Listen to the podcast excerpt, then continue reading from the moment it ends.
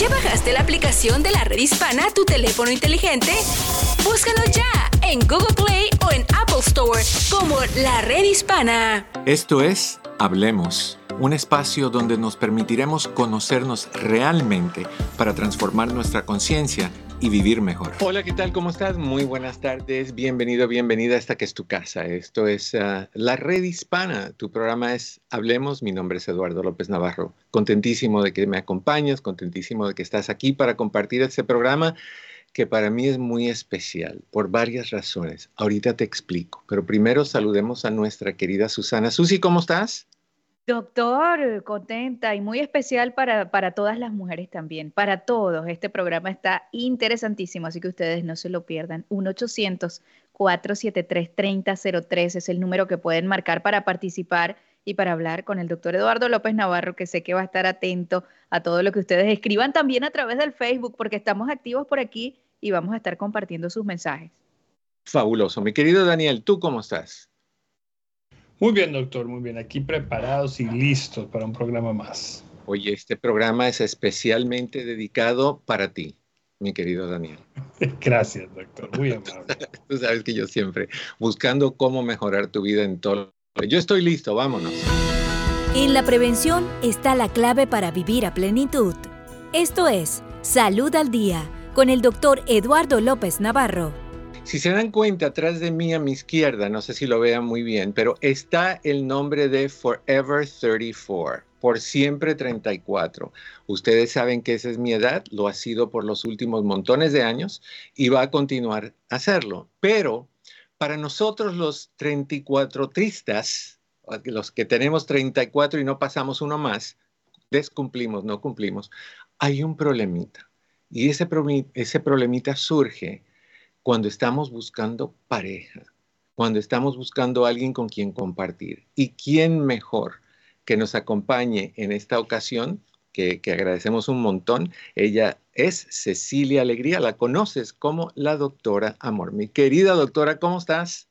Hola Eduardo, un abrazo fuerte. Qué bendición estar contigo y con todo tu público en este programa maravilloso Hablemos por la red hispana. Y aquí me tienes a tu disposición para esas preguntas que sé que van a llegar a tocar muchos corazones. Te agradezco un montón y vamos, entremos con ganas porque yo sé que es un problema para las personas mayores, mayores de 50 años, que, que han experimentado, por ejemplo, separaciones por problemas, hay gente que, se quedan casadas en relaciones horribles y ya cuando cumplen 50, 60, 70, deciden entonces terminar todo. Y, de ahí entonces, ¿qué hago? ¿Busco, no busco? O las personas que pierden a su pareja por, por fallecimiento, cosas así, y, y tienen que entonces ver si hay posibilidades de empezar otra vez. Pero empecemos con lo básico. ¿Se vale buscar pareja después de los 50?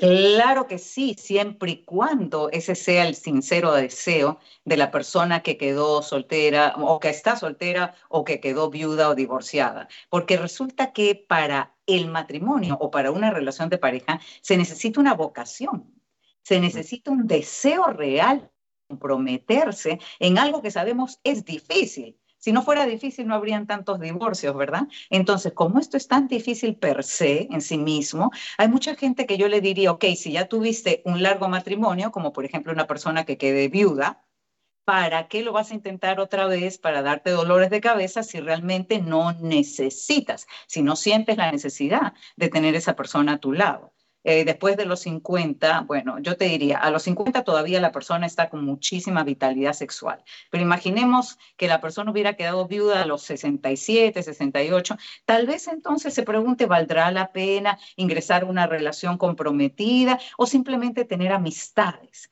Yo pienso que las amistades y los familiares llenan esos vacíos de cariño, de afecto, que todo ser humano necesita que, que se llenen. Entonces, no hay tanta necesidad de buscar una pareja. Solo se necesita la pareja cuando verdaderamente ese ser humano, ya sea hombre o mujer, dice, yo siento que estoy mil veces mejor acompañado que solo y que esto para mí es vital. Es algo que, necesito y no solamente estamos hablando de sexo, ¿ah? estamos hablando de mucho más, hay muchos componentes que intervienen, pero cada persona es un mundo aparte, no se puede generalizar Y yo te diría que en la mayor parte de los casos sí vale la pena, sobre todo que 50 hoy en día son muy jóvenes todavía. Sí, sí, sí, totalmente. Ahora, sí es común en muchas personas que han tenido relaciones largas, muy largas, y de repente pierden a su pareja por una enfermedad, por muerte, y, y se sienten que le falta algo, porque eh, han tenido ese complemento, ese par con ellos toda la vida y sienten que, que falta algo, que no se sienten completos. Ahora, veamos algunas posibilidades por la cual sí se justificaría buscar pareja. Por ejemplo, el estar acostumbrado a estar con alguien y querer tener un compañero o compañera es válido? Claro, y desde la perspectiva sexual, porque con todos los estudios que hay y todas las herramientas que permiten que las personas tengan una actividad sexual plena hasta muy avanzada edad, hay personas que ansían tener un compañero o compañera como pareja en la intimidad. Entonces, obviamente que van a querer comenzar a buscar. El punto está en no desesperarse, porque la gente alrededor de esas personas les puede comenzar a decir, pero ¿para qué? Tú ya tuviste esto antes, o mira tu edad, vas a perder el tiempo, que no hay nada bueno en el mercado y todas esas cosas que dice la gente, y que yo las conozco bien, porque te cuento algo que muy poca gente sabe en California. Eh, yo tengo aquí en Florida un club de solteros. Entonces vienen a mí todos los días personas que están interesadas en formar parte del club y yo selecciono, obviamente una preselección, y yo escucho esto, que ellos mismos tienen una cantidad de mitos en la cabeza, de prejuicios o de ideas preconcebidas que van a impedir que triunfen en el amor. Porque si una mujer se mira al espejo y dice, ok, porque ya tengo algunas arrugas, a nadie le voy a gustar, ya estamos partiendo de un hándicap, ¿no? Como que ya está perdida la dama. Y los caballeros que se preocupan si podrán tener la misma potencia sexual y entonces comienzan a desanimarse de antemano. Yo les digo que si verdaderamente quieren buscar pareja, esto es tan importante en sus vidas como buscar empleo. Y para buscar empleo tienen que poner mucho esfuerzo de por medio, es sacrificio y es constancia, porque uno no busca empleo una vez a la semana, uno busca empleo todos los días. Si quieren buscar pareja, tienen que ser activos en la búsqueda y por tanto comprometerse a que esta sea una actividad cotidiana, en el caso de aquellos que realmente tienen esa intención. Hay personas, y lo mencionaste hace un ratito atrás, hay personas que van a ver a una persona ya en sus 60, en sus 70, solo, sola, con ganas de tener compañía. Y te voy a dar un ejemplo, no vamos a decir el nombre de esa persona para proteger su identidad, pero esta persona fue a su doctor y estuvo hablando con su doctor sobre qué pasa a esta edad, a estos cortos 34 años, y su doctor lo que le dijo fue, enfócate en tu jardín, en cortar tus rosas, en ver tus plantitas, ya se acabó el tiempo para ti de tener relaciones. ¿Sí? ¿Así debe de ser? No, en lo más mínimo. Pero qué barbaridad, ese doctor debe tener 100 años. Tiene 34 también. Curioso.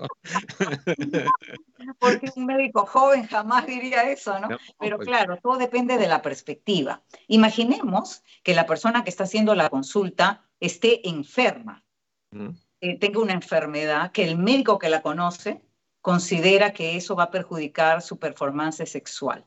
Como tú bien sabes, hay medicamentos que van a disminuir la libido, ¿no? Y también pueden producir la eyaculación precoz o la disfunción eréctil, etcétera, etcétera. Y entonces el médico que conoce a ese paciente le dice, ¿sabes qué? En este caso va a ser bien difícil que tú tengas una vida sexual plena debido a los medicamentos que estás consumiendo y debido a tu enfermedad. La diabetes, por ejemplo, o la hipertensión y los medicamentos que se asocian a esas enfermedades. Entonces, al final, todo depende de cada caso nuevamente. Cada caso es diferente la salud de esa persona va a determinar hasta qué punto va a ser feliz en su nueva relación si estamos hablando de intimidad sexual. En otros aspectos, obviamente, la salud no va a ser tan relevante o tan importante, pero desde el punto de vista de la intimidad sexual, una persona sana va a poder disfrutar. Una persona enferma no puede tener relaciones sexuales satisfactorias. Exacto. Ahora, ¿Qué pasa con una persona que sí quiere una relación, que sí quiere estar sexualmente activo, que sí quiere sentirse que tiene alguien con quien salir y con quien compartir y con quien ir a cenar? Porque eso es lo que le gusta, le gusta la sensación del par, le gusta la sensación de nosotros. ¿Qué pasa si esa persona perdió a su pareja por una enfermedad y ese fantasma está ahí? Siente esa persona que, que está siendo el infiel a la memoria de o que está faltando el respeto fijándose en otra persona. ¿Cómo le podemos ayudar a alguien que, que quiere, pero a la vez está atado al recuerdo y a la culpabilidad? Eh, qué buena pregunta, porque hay muchos casos similares, ¿no? Lo primero, hay que dejar pasar eh, esa etapa de duelo, que yo recomiendo que sea como mínimo un año, dependiendo de cuánto duró el matrimonio, por ejemplo, es muy diferente. si me preguntan cuánto tiempo de duelo, si la pareja estuvo casada cinco años, obviamente en un año ya la, la persona que ha quedado aquí la viuda o el viudo se va a reponer, pero si la pareja estuvo 25 años, entonces puede ser que demore un poco más de un año el atravesar esa etapa de duelo y no sentir eso que tú estás diciendo, Eduardo, porque lo que tú dices de, wow, no puedo mirar a nadie porque siento que en el fondo le estoy siendo infiel a mi difunto y cómo puedo ser yo nuevamente activa desde el punto de vista sexual si en el fondo su memoria, sus recuerdos están atormentando mi mente, en fin. En cambio, cuando ya pasó la etapa de duelo, yo le sugiero a esas personas que se digan a sí mismas lo siguiente, que es muy elemental, pero es muy efectivo, que es esto. Mi esposo o mi esposa, que, es, que en paz descansa, quiere verme feliz. Y si esa persona, para ser completamente feliz, requiere de estar acompañada, como mencionabas tú, tener ese nosotros, pues esa esposa o esposo que está en la vida eterna, gozando de otra experiencia diferente, esa persona va a querer que su cónyuge aquí en la tierra sea feliz y no va a ver con ningunos ojos eh, eh, de alguna manera desaprobadores lo que haga con su vida. Entonces, pensar en la propia felicidad no tiene nada de egoísta. Pensar en la propia felicidad es nuestro deber, porque solo si nosotros somos felices, vamos a poder hacer felices a quienes nos rodean. Exacto, la felicidad emana cuando la tenemos y no cuando no.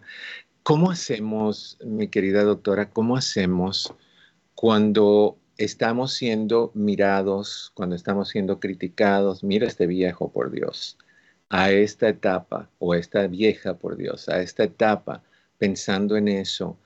¿Cómo podemos apartar eso y decir, yo me merezco ser feliz, sin dejar que, que el ojo crítico de la sociedad o de la familia a veces o de nuestros hijos, por ejemplo, si, si tenemos hijos de, una relación anterior, ¿cómo no dejamos que eso nos moleste?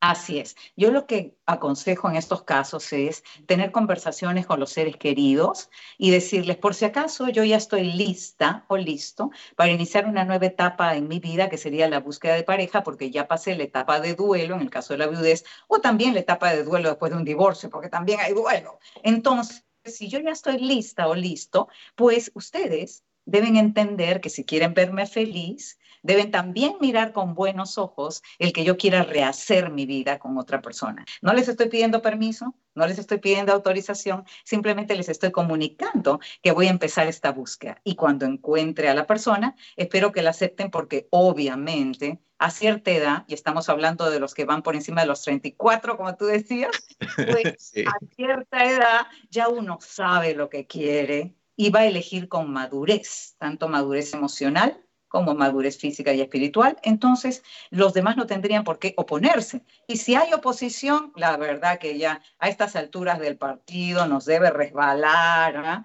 las críticas nos entran por una oreja y nos salen por la otra y hacemos lo que consideramos que queremos hacer después de haberlo pensado bien. Y, y, tienes mucha razón. O sea, yo pienso que uno llega a un punto donde uno tiene, y una de las frases que a mí me gusta usar mucho es, soy feliz porque me da la gana. Y, eso es muy, eh, muy cierto, porque si vamos a vivir por el qué dirán o porque nuestros hijos dicen que no, o sea, yo entiendo eso cuando nuestros hijos tienen 6, 7, 8, 11 años, que hay una separación o lo que sea y tú quieres traer una nueva pareja. Pero ya cuando tus hijos son adultos, que te vengan a decir, ellos con sus parejas, que te vengan a decir, no, al jardín, te traje rosas oiga, tráeme mejor un, rosas en un jarrón y lo pongo en la sala, pero en el patio no.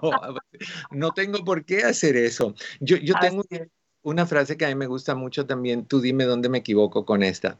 La frase es mayor puede implicar mejor.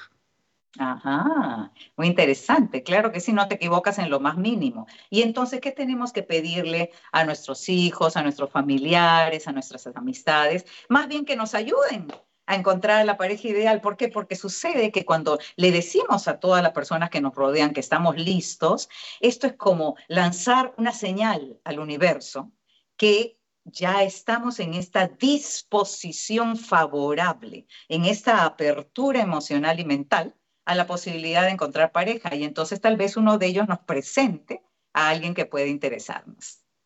¿Qué tal si tú eres el hijo o la hija de una persona de sus 34 y, y veas que esta persona está buscando a alguien que tiene 40 años menos, 35, 40, 45 años menos? uno, se vale que esas personas digan, hey, eh, analiza esto porque algo no anda bien.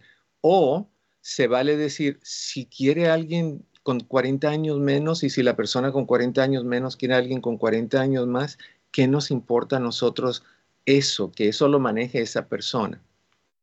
Yo te diría que un hijo o una hija que siente una responsabilidad de comentarle a su padre o madre que el paso que está dando con respecto a una relación amorosa es desfavorable, debe hacerlo para que se quede con la conciencia tranquila de que por lo menos dijo lo que pensaba, porque si no siempre va a estar el remordimiento de conciencia, ay, debí prevenir, debí decirle, debí aconsejarle, porque no importa la edad que tenga el padre o la madre, 70 vamos a poner, porque tú estás poniendo el ejemplo de 40 años menor, vamos a imaginar que fuera un hombre de 70 que se va a casar con una mujer de 30, los hijos ya deben estar bien mayorcitos también, deben estar por los 50. Entonces son hombres y mujeres con todo el derecho de expresar lo que sienten con respecto a las decisiones de sus padres. O sea, dar su opinión no significa querer manipular la decisión del papá, simplemente darle la opinión. Y al darle la opinión, decirle, mira, no es que yo tema que esta otra persona no te quiere, sino que cabría la posibilidad de que la razón más importante por la que está interesada en ti o interesado en ti es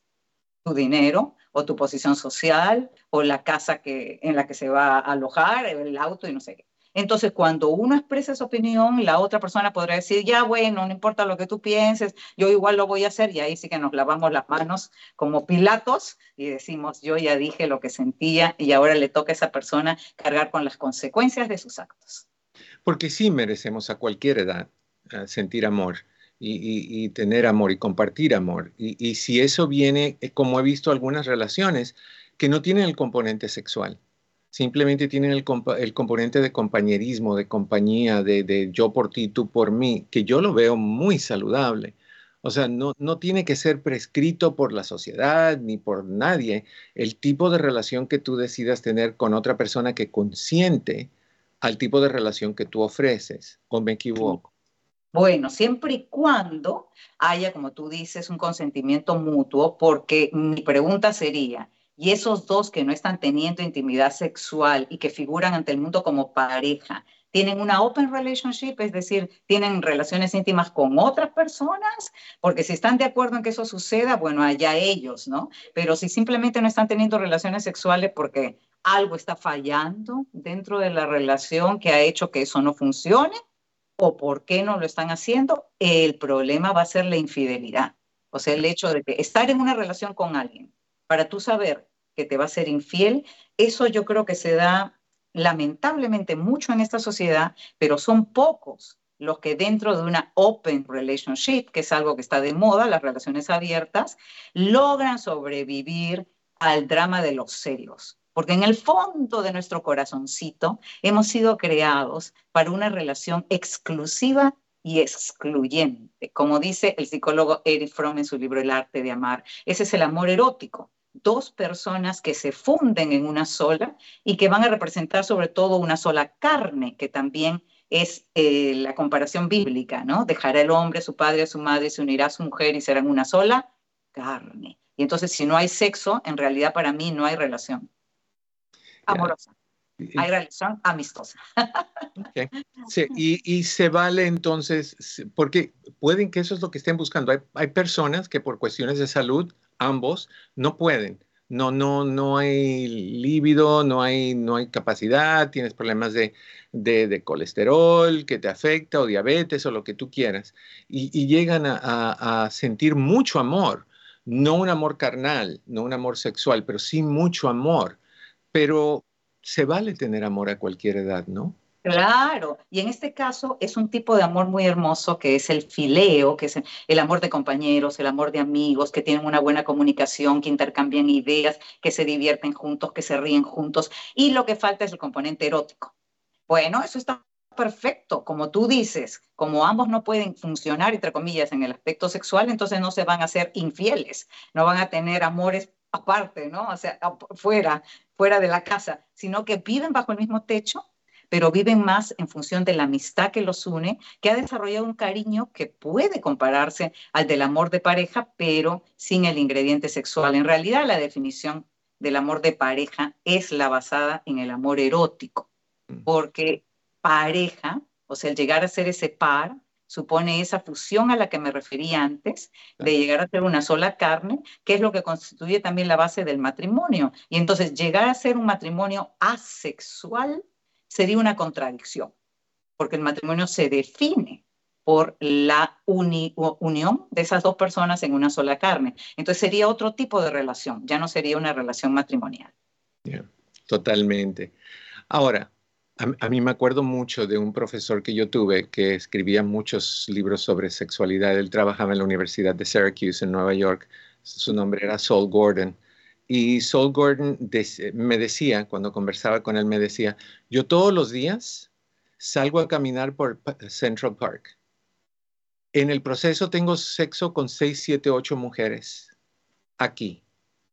Llego a mi casa, ahí está mi esposa, la amo, la abrazo, tenemos una relación fabulosa.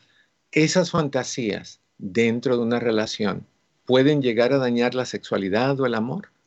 Bueno, depende, porque cuando él tiene esas fantasías con otras mujeres, no son mujeres que él vea en la cotidianidad y con las que pueda conversar cara a cara, ¿verdad?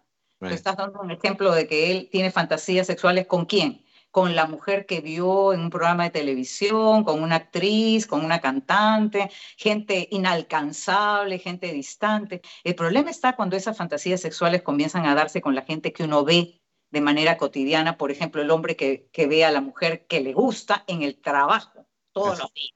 Y entonces salió a caminar al parque y está pensando en la mujer que va a ver mañana. Entonces, ese sería un peligro muy grande. Entonces, la verdad que mi recomendación es que traten en la medida de lo posible de que su imaginación no los aleje del corazón de su amada, y este es un mensaje para los hombres, porque una vez que ustedes entran al mundo de las fantasías sexuales con millones de mujeres que no son la propia, llega un momento en que tal vez sea más factible que dejen de desear a la propia, y ciertamente eso lo percibe la mujer.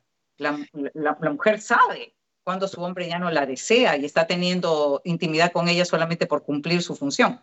Entonces, tengan mucho cuidado con eso. Traer la fantasía a tu pareja y hacer la fantasía con tu pareja y hacerlo realidad. Me encantaría en alguna otra ocasión que hablemos un poquito de relaciones de tres o más.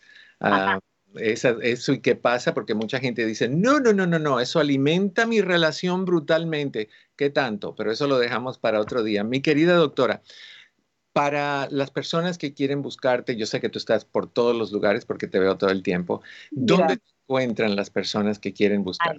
Sí, te agradezco. Primero quiero decirte que estoy muy contenta porque apareció mi decimoquinto libro que ah, se titula El continuo aprendizaje de la felicidad, 20 consejos para ser feliz con o sin pareja. También tiene un capítulo dedicado a los solteros y lo pueden pedir en mi página web ladoctoraamor.com. Ahí ubican mis redes sociales, ahí también está la ascensión consultas, están los libros, los videos, ladoctoraamor.com. Y ha sido un gusto estar en tu programa, Eduardo. Muchas gracias por invitarme y espero pronto volver a verlos. Me encantaría, te lo agradezco a ti por el tiempo. Sé que eres una persona muy ocupada y esto para nosotros ha sido un grato, grato placer. Te lo agradezco. Gracias, abrazos, bye. Igualmente.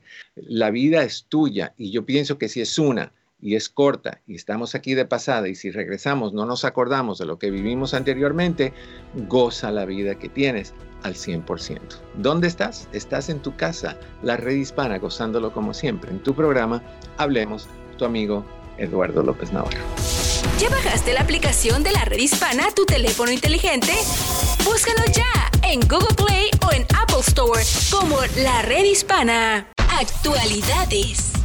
¿Sabías que el tema migratorio se ha convertido en el más importante del actual año electoral? ¿Qué tal? Soy José López Zamorano, de la Red Hispana. Así es, por eso es importante recordar que todos tenemos derechos independientemente de nuestra situación migratoria. Si eres detenido, tienes derecho a permanecer callado. Solo estás obligado a dar tu nombre si te lo pide la autoridad. Tienes derecho a solicitar un abogado. También tienes derecho a llamar a tu consulado. Lleva siempre contigo los números telefónicos. Si llegan a tu casa, tienes derecho a pedir una orden oficial de revisión antes de abrir la puerta. También tienes derecho a no firmar ningún documento sin el consejo de tu abogado. Además, es muy importante que en todo momento mantengas la calma y seas respetuoso con la autoridad. Recuerda, todos tenemos derechos y no estamos solos.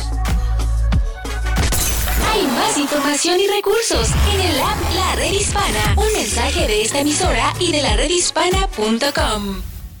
Fuente de salud. En todo el país se libra una mortal guerra. Las víctimas son hombres, mujeres, niños, ricos o pobres. El enemigo es el fentanilo, un opioide sintético que empezó a circular en las ciudades norteamericanas a partir del 2013. José Magaña trabaja en la prevención de uso de sustancias y nos explica. Nadie quiere aceptar que está usando, más la juventud, porque la juventud nunca piensa que va a usar una droga así. Ellos piensan que nomás van a comprar una pastilla de dolor para sentir los efectos. Pero la cosa con el fentanilo se puede poner en cualquier cosa. Me han dicho de la DEA que la gente que está más afectada con la sobredosis es la gente que anda experimentando o que no sabe de dónde llegó esa droga o quién la está vendiendo ni nada de eso. El fentanilo, 50 veces más potente que la heroína, puede causar la muerte. Hay más información y recursos en el app La Red Hispana. Un mensaje de esta emisora y de la redhispana.com. Planeta Azul.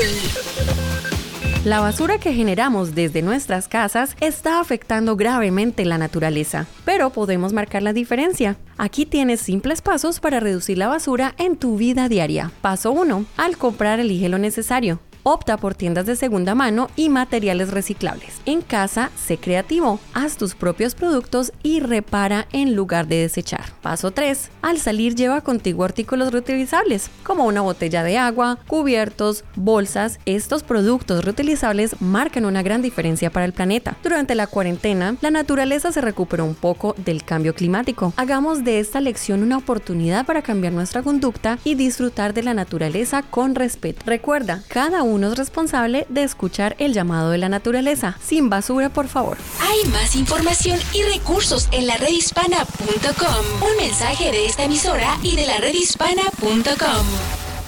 Para vivir mejor. Hola, ¿qué tal? Te saluda tu amigo, tu doctor Eduardo López Navarro. ¿Quieres ayudar a tus hijos a controlar su enojo?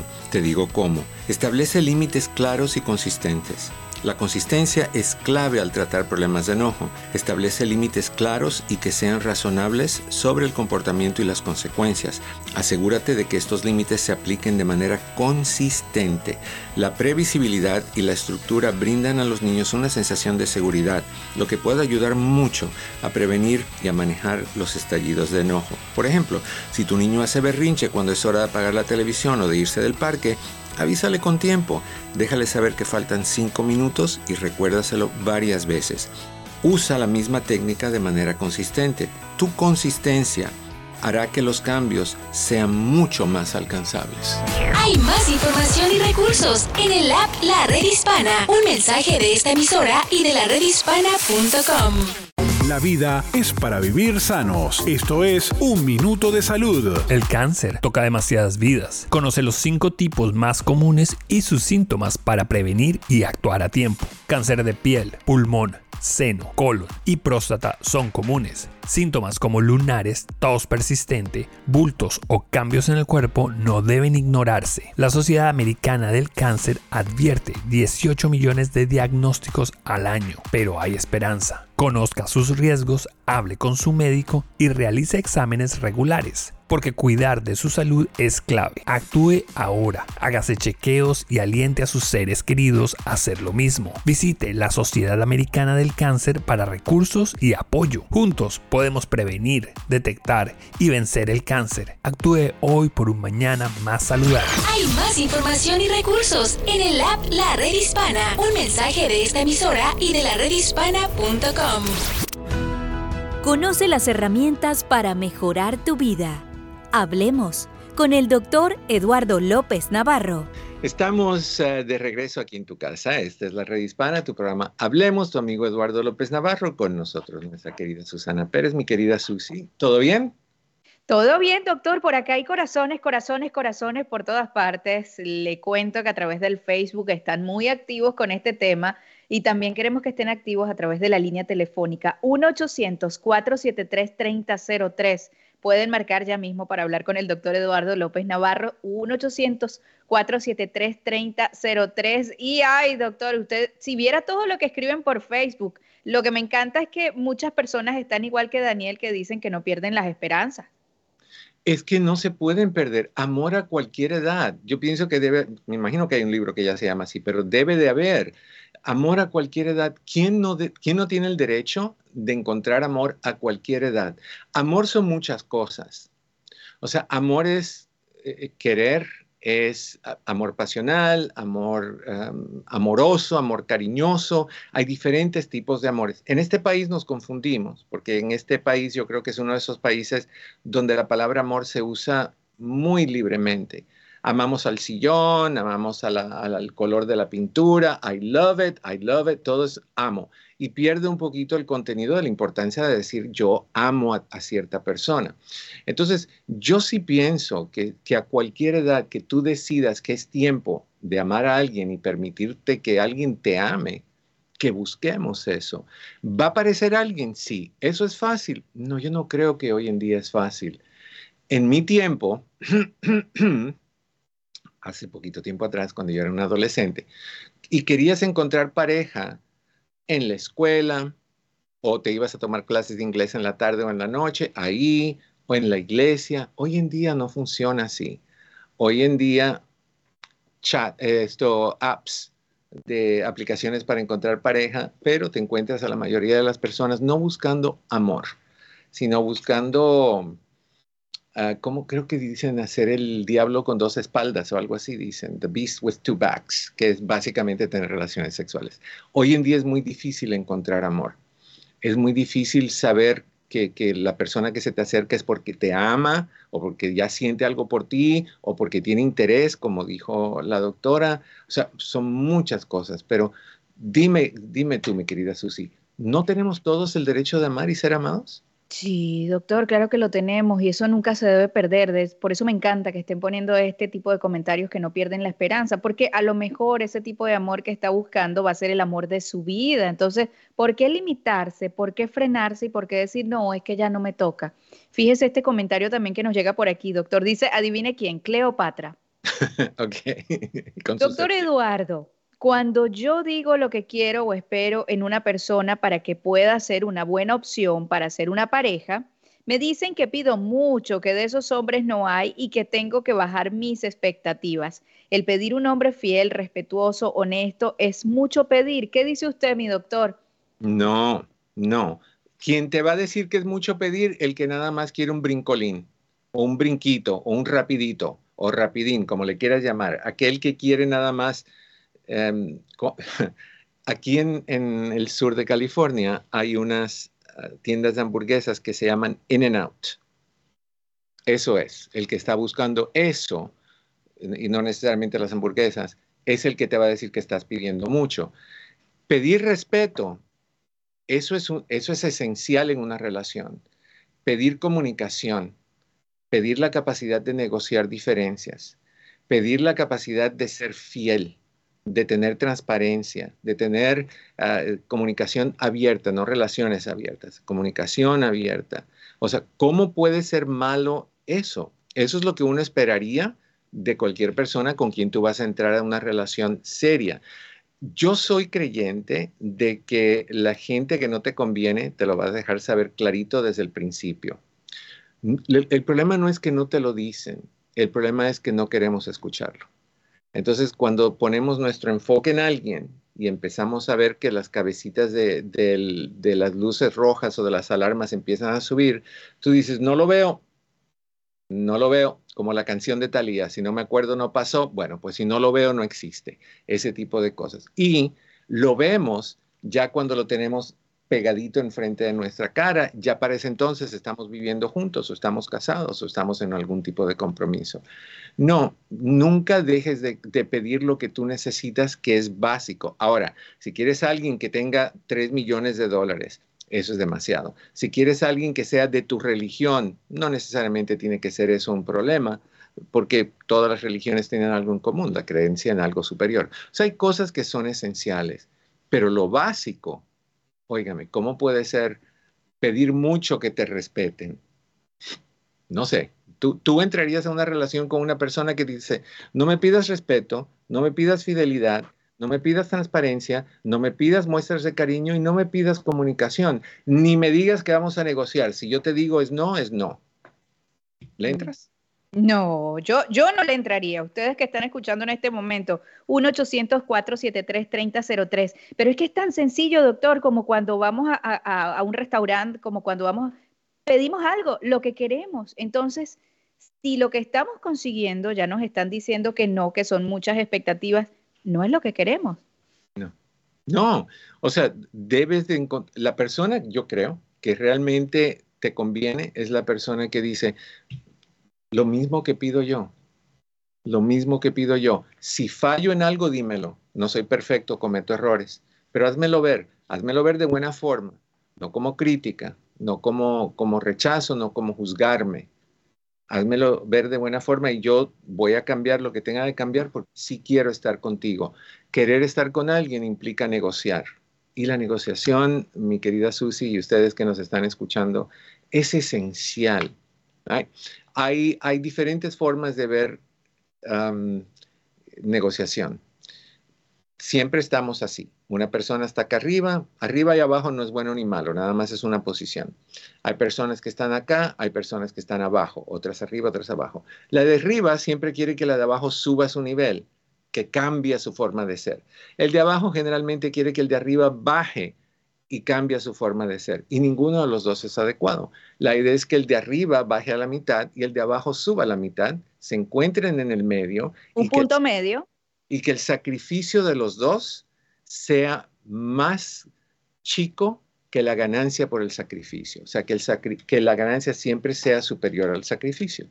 Eso es una buena forma de negociar. Eso es adulto y eso es maduro pero hay personas que entran y dicen, no, aquí, como dicen muchos los mexicanos, aquí son mis chicharrones los que truenan, no otros. Y eso es un problemita, porque si algo está tronando, debe de ser tus dedos para decir, fuera, no es para mí. Y, y no hay nada malo con decir eso. Hay personas que les da miedo decir, no quiero seguir contigo, no es lo que yo quiero. Les da miedo estar sin son personas que son, son codependientes, básicamente. Creen que esa persona es como una pierna, como un, riñón, qué sé yo, el oxígeno. Y no lo son. Mejor solitos que mal acompañados. Suena cursi eso, suena muy como cliché, pero es la realidad. Porque tú quieres pasar lo, el resto, ya eres mayor, entonces el resto de tu vida, lo que te quede de vida, con alguien que no es lo que tú necesitas. Óigame. Ay, ay, ay. Feliz. Doctor, una pregunta, y esas personas que dicen, es que busco mi media naranja, quiero mi media naranja, eh, me hace falta, ¿esa media naranja existe, doctor? Todos somos media naranja. No quiere decir que lo que va a estar al otro lado es el complemento de esa naranja, puede ser media manzana. O sea, pero no tiene nada de malo que dos frutas se junten. Es más sabroso. ¿No has probado los licuados de strawberry banana? O sea, nada malo con que seamos diferentes. Tenemos un, error, y fíjate que estoy haciendo un video de eso para, para mi página. Tenemos el error de entrar, y ustedes que nos escuchan, díganme si ustedes han pensado así y si les funcionó así o si encontraron que no. Y nos pueden llamar a este número de teléfono, mi querida Susi. 1-800-473-3003 es el número al que pueden participar. 1-800-473-3003. Y hay algo que no les hemos recordado, que cuando ustedes llaman, participan, hablan con el doctor Eduardo López Navarro y entran en un concurso muy especial que tenemos semana a semana. Así que llamen 1-800-473-3003. Hay personas que entran en una relación y dicen, no, en esta relación tú tienes que dar 50, yo tengo que dar 50. Cada uno tiene que dar 50 y 50 y eso crea el perfecto 100. No. Si tú das nada más 50, tú estás entrando corto. O sea, lo único que vas a hacer es la mitad de esfuerzo, la mitad de honestidad, la mitad de apoyo, la mitad de cariño. No. Tú vas a entrar en una relación que sea 100-100. Tú vas a dar tu 100% y la otra persona va a dar su 100%. Curioso, no a veces, eh, no siempre estamos de humor para dar el 100%. Hay veces que venimos cansados y, cuando llegamos a la casa tenemos que hacer X cosas, tenemos que ayudar de, tenemos que ayudar de esta manera, de esta otra manera, y, estamos o deprimidos o cansados o tuvimos un evento difícil y no podemos dar el 100%. Se vale que eso pasa, somos humanos, que eso pase, perdón. Lo que tienes que hacer es decirle a tu pareja cuando llegues, mira, tuve X, X y X problema. Hoy solo te puedo dar el 30%. Me puedes cubrir el 70% hasta que yo me reponga? Y la respuesta debe de ser claro que sí, porque el día que tu pareja tenga un bajón y no pueda cumplir con su 100%, te va a pedir a ti que tú complementes eso que él o ella no puede dar. Y eso es saludable. Hay personas que creen que tú siempre tienes que estar al 100. No, la mayoría del tiempo sí, pero por eso incluí en la lista de, responsabilidades o, de, de, cosas que uno debe de hacer y tener en una relación la capacidad de negociar. Negociar implica que tu relación no es rígida, es, es flexible, es permeable, se puede reajustar para que funcione para los dos, pero quítate esa creencia, quítate muchas, entre ellas la idea de que cada uno solo va a aportar el 50. Suena bonito. Somos el 50 y 50. En unión formamos el 100 perfecto. No. Dime si tú puedes vivir con medio corazón. Es tu corazón completo y el corazón completo de la otra persona. Así están vivos los dos. Si tú tienes medio corazón, discúlpame, pero tú estás o en cenizas o seis pies bajo tierra. Entonces, tenemos que dar eso. Tenemos que dar siempre el 100%. Tenemos que, ser honestos. Tenemos que aceptar que cometemos errores. Eso es respeto. Y el respeto empieza con uno, respeto hacia uno. No respetas a los demás primero. Si tú no te respetas a ti, y suena también muy cliché, pero si tú no te respetas a ti, ¿cómo vas a respetar a otra persona? Tú entras diciendo yo tengo que ser respetuoso conmigo, tengo que hacer las cosas que son adecuadas para yo estar feliz, para yo ser una buena persona, tengo que ser flexible, tengo que ser honesto, tengo que ser X, y Z. Y de ahí tengo que dárselo a mi pareja. Pero empiezo conmigo, cometí un error, yo tengo que aceptar, la regué conmigo, la regué, oye, ¿qué te pasó, tonto? ¿Cómo se te ocurre pedirle el teléfono a esta persona? Tú eres un hombre casado, ¿cómo, cómo, cómo tú haces eso? Y ver por qué. Andropausia, inseguridades, ciertas edades, cositas que te hacen muy, ¿cómo lo digo sin ofender? Muy pentecostés, para decirlo de buena manera muy, muy pensante, si quieres verlo de esa manera. Pero, pero hay, que, hay que ser honestos y hay que ser transparentes. Me mandó un mensaje mi ex. Vas con tu pareja y le dices, mira, mi ex me mandó un mensaje, quiero que lo sepas de mí y no de otra persona. No le voy a contestar, la o lo voy a bloquear, pero quería que tú lo supieras. Sí, se va a molestar un ratito, pero ¿por qué? ¿Por qué tiene que todavía ser? Yo no sé por qué pero te lo estoy diciendo. El error es cuando, ay, me mandó mi ex, déjame guardarlo de recuerdo porque eso me, me levanta mi ego cuando lo leo que todavía se acuerda de mí. Y de ahí de repente tu esposa, generalmente las mujeres, que todo lo ven accidentalmente cuando están limpiando, cuando estén limpiando el interior de tu teléfono y lo vean, te va a ir de la patada. Entonces, mejor que se enojen por tu ser honesto a que se enojen por tu ser un mentiroso, porque en el momento en que mientes, ya dejas de ser por el resto de tu vida honesto. Y tengo un video por ahí viejito que se llama La memoria de la mujer es eterna.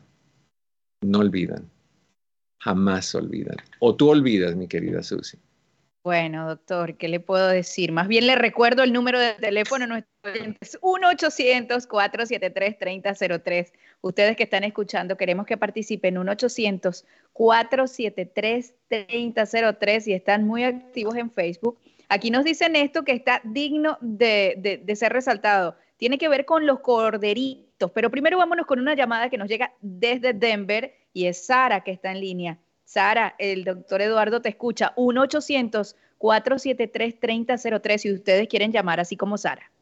Sara, ¿qué tal? ¿Cómo estás? Bienvenida a Hablemos. Muy bien, doctor. Gusto de saludarlo. Aquí lo escucho cada vez que puedo cuando ando trabajando y traigo mi audífono. Doctor, yo le quiero hacer una pregunta a usted. Yo mm. estoy bien clara de lo que vivo, pero quiero su opinión. ¿Qué piensa usted? Este es mi caso de vivo con mi pareja por 10 años. Antes todo era bonito, diferente. Todo ha ido cambiando. Compramos la comida separadas. Él tiene su dinero, él hace sus cosas, no me toma en cuenta. Ah, haga su cuenta, bueno, yo trabajo de día y de noche, pero pues yo aquí no veo ni un futuro él no me incluye, pero ahora ya ni regalos ni nada, todo se hace absolutamente separado. Ah, tengo todo el tiempo pidiéndole que se vaya, pidiéndole que se vaya y no lo hace.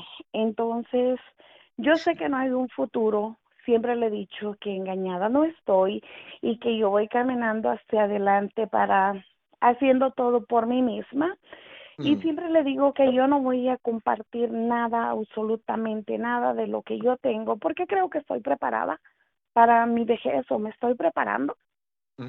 Entonces, si yo no sé cuáles son sus planes, que no tiene dónde irse, ah, me habla como con repugnancia, como y le digo, tú no sabes quién soy, tú no sabes que me tienes que respetar, o sea, y, y o sea, yo estoy clara y no hay forma de que se vaya ni nada. ¿Qué opina usted de una relación? No hay hijos. Bueno, yo tengo una hija.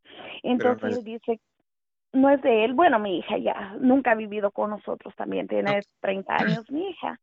Y él dice que no pone nada de lo de él conmigo porque mi hija va, se va a quedar con las cosas y esa, doctor, yo estoy... No es necesariamente cierto eso. Que ustedes pueden hacer si se juntan o se casan o lo que sean, pueden hacer un acuerdo prematrimonial donde implique que lo que es de él es de él y no va a ser parte de tu hija y lo que es tuyo es para tu hija y, ahí eso los protege. Él es terco, él no entiende, él no sabe nada. Yo sí, él no sabe. No, no, no, no, no, no, no. Él no es terco, él piensa que es inteligente. Nada más. Exactamente, exacto. Usted dijo lo correcto. Entonces, si es una relación donde cada vez más tú vas para el oeste y él va para el este, no se van a encontrar en el medio. Hay varias opciones, yo sé cuál es la que tú vas a elegir, pero te voy a dar algunas para que, en general, para personas que estén pasando por esto. Una es hablar con él y decirle, mira, esto no me hace feliz, esto no es justo y no está balanceado, ni es, eh, no, es, hay, no hay equilibrio. Necesitamos sentarnos con un consejero financiero, por ejemplo, que nos ayude a crear tres cuentas de banco. Una, entrada de los dos va juntas. Otra, ahorro individual, ahorros de pareja. Ahí los dos ahorramos algo para el futuro. Y tres, una cuenta para ti, una para mí, para lo que me dé la gana hacer con ese dinero y tú no me puedes cuestionar ni yo a ti. Si se lo quieres mandar a tu familia, si se lo quieres dar al vecino, no me interesa. Entonces, donde haya un nosotros, de ahí salen para todos los gastos. Pero hay mucha gente que es muy egoísta, sobre todo las personas que, carecieron de, dinero cuando eran niños, que hubo mucha pobreza, se acaparan el dinero y es de ellos y acaparan cosas y es de ellos y no me lo toques, sin que cuando tu hija venga que no toque ese radio, que eso es mío, que lo que sea. Entonces, esa es una. Y la otra, tú dices que tú le dices que se va, que, que, se vaya y no se va. Me recuerdas de una canción que no me acuerdo quién la canta, pero que dice que, que te vas, que te vas, que te vas, que te vas y no te has ido. Bueno, corazón, no se ha ido porque tú no te has puesto los pantalones, los bloomers, los shorts, las faldas, lo que tú quieras ponerte. No te las has puesto. Si tú le dices a esa persona, tienes hasta el 30 de tal mes para salir, vas a la ciudad, buscas una forma de desalojo, lo haces formal, se la mandas, cumples con los requisitos de la ciudad de cómo sacar a alguien de tu apartamento o de tu casa, esa persona se tiene que ir. No tiene opción. ¿Ustedes rentan o compran? el condominio es mío y está pagado y yo creo que esa es la comodidad. El condominio es tuyo, no estás casada con él, ¿verdad? Mira, doctor, yo ya hice de todo todo este tiempo, o sea, no hay nada que se pueda hacer.